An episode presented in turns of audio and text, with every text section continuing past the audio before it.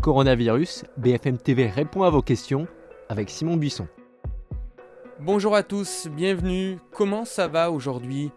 Quatrième jour de confinement et plus que jamais, nous sommes toujours ensemble. Pour nous poser vos questions, c'est tout simple. Le hashtag question BFM TV ou le mail bfmtv et vous bfmtv.fr. Avec la rédaction de BFM, on vous accompagne. On commence avec Tibustil sur Twitter. Bon là c'est un pseudo a priori. Hein.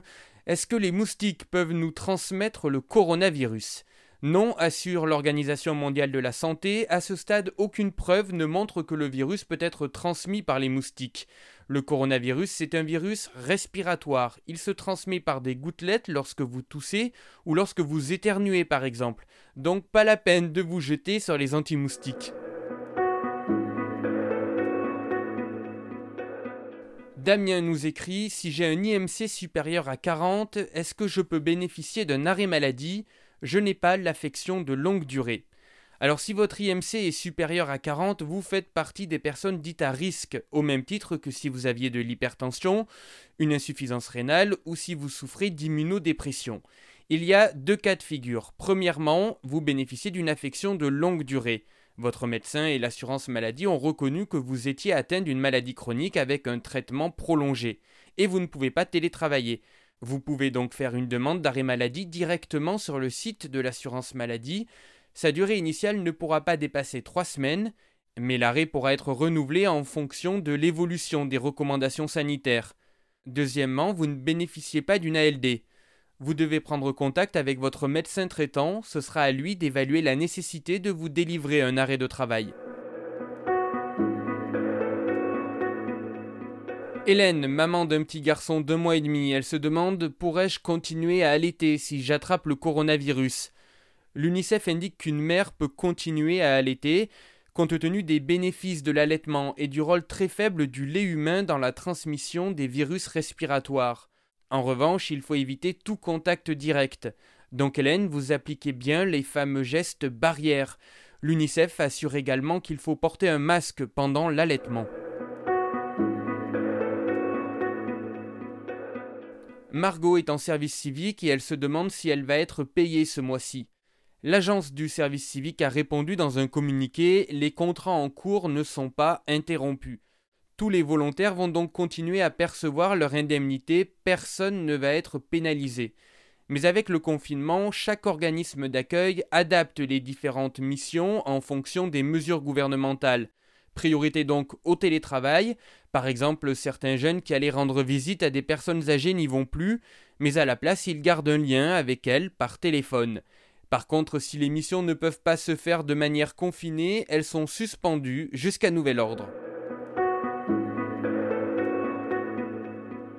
Une question de Cécile maintenant. Je suis en arrêt pour garder mon enfant. Si mon mari pose des jours ou bien dans l'avenir se trouve au chômage partiel, est-ce que j'ai quand même le droit de garder mon arrêt et de le prolonger?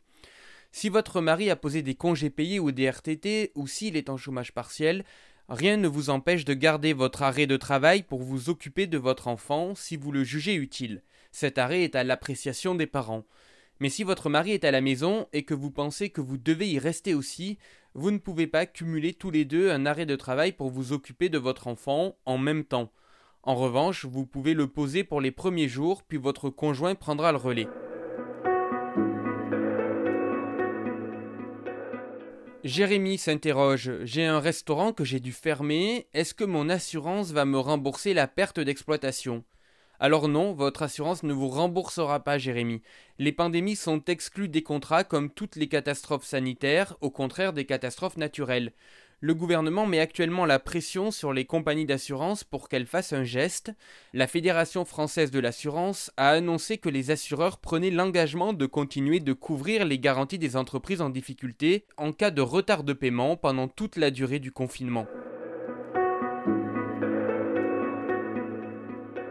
Joséphine nous interroge à propos du bac. Pourra-t-il avoir lieu? Tout est sur la table. Pour le moment, le maintien du bac et du brevet en juin reste la piste privilégiée. Mais tout est dans le pour le moment. Le ministère de l'Éducation attend une à deux semaines avant d'envisager un scénario sérieux. avec peut-être une évolution du contenu et des formats des épreuves. Le ministre de l'Éducation nationale a laissé entendre que le calendrier scolaire pourrait être bouleversé en fonction de l'évolution de l'épidémie. Selon Jean-Michel Blanquer, rien n'est impossible, l'année scolaire pourrait être prolongée et les congés d'été rabotés. On termine avec Axel qui lui est inquiet. L'État prévoit-il quelque chose pour le surplus de consommation d'électricité suite aux mesures de confinement? Alors rassurez-vous Axel, il n'y a pas de surplus de consommation d'électricité, mais au contraire une baisse de celle-ci en raison de la chute de l'activité économique. Les commerces non essentiels comme les restaurants et les industries consomment bien plus d'énergie qu'une maison pleine. RTE, qui gère notre réseau électrique, mesure une baisse de la consommation de l'ordre de 15% par rapport à un mois de mars normal. Le confinement par contre change nos habitudes de consommation. Habituellement, elle atteint son pic aux alentours de 8 heures lorsque nous débutons notre journée et que les industries et les entreprises démarrent leur activité. Actuellement, la consommation n'atteint son plus haut niveau qu'aux alentours de 13 heures au moment du déjeuner, avant de diminuer à nouveau dans l'après-midi. En tout cas, aucune coupure d'électricité n'est envisagée. RTE a mis en place son plan de continuation d'activité, tout comme Enedis qui gère la distribution du courant. La France exporte même plus d'électricité que d'habitude vers ses voisins. Coronavirus, on répond à vos questions, ça continue sur BFM TV et bfmtv.com. On se retrouve demain et on se quitte comme chaque soir désormais avec vos applaudissements au personnel soignant, ils en ont bien besoin.